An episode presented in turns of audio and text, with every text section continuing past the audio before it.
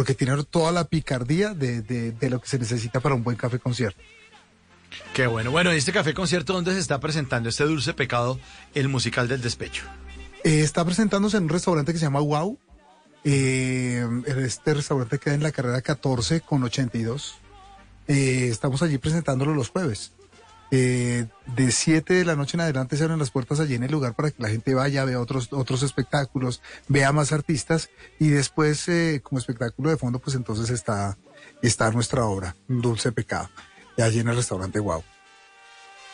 Bueno, y fechas de, de Dulce Pecado. Estamos, pues ojalá sean los jueves de aquí hasta el 2027. Sí, porque. sí, sí, sí. ¿Se, metió en una deuda o qué? ¿En esta pagar esa vaina? gases de la pandemia, gases del oficio, dice el intestino.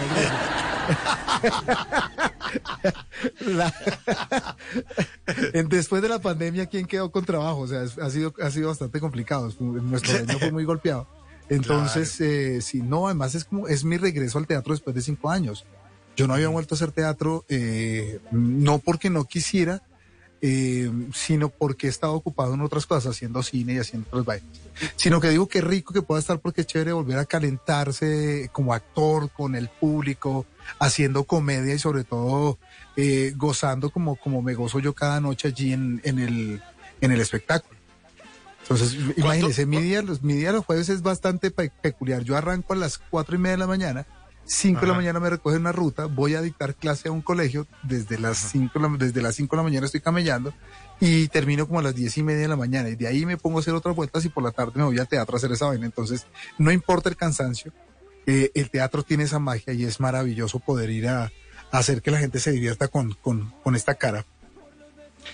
Y después de tantos años, José, ¿sigue sintiendo esas cosquillas en el camerino antes de salir? ¿O ya, ya no, más suave? No, ya me duelen las rodillas. no, hermano, mire.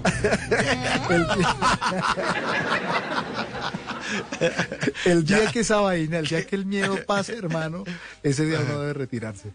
Sí, es como después de los 40, el día que no le duela nada es porque se murió. Entonces, el día que uno no sienta ese día más bien ya, ya, retírese porque ya está muerto para el oficio. Sí, eh, pero sí, sigo sintiendo el mismo sueño. Yo tengo un mecanismo de, defensa y es el sueño. Entonces, cada que estoy nervioso, que tengo una presión, una cosa vaina, una cosa bárbara, me da muchísimo sueño, me agarra una bostezadera horrible. Y claro, con esta jeta no es muy agradable que la gente le vea una bostezada. una vez bostecé, me dijo un amigo, tienes roto el calzoncillo, hermano.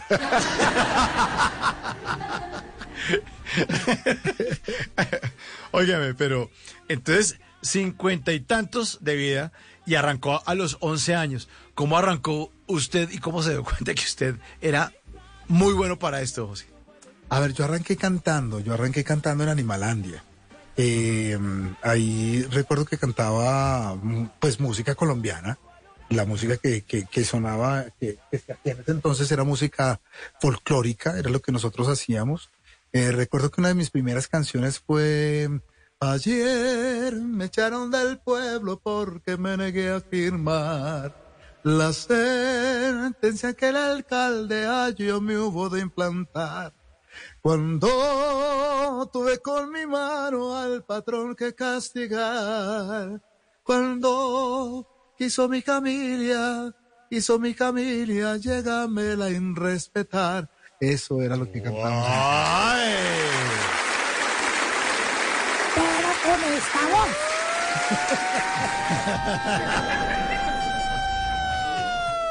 En las noches la única que no se cansa es la lengua.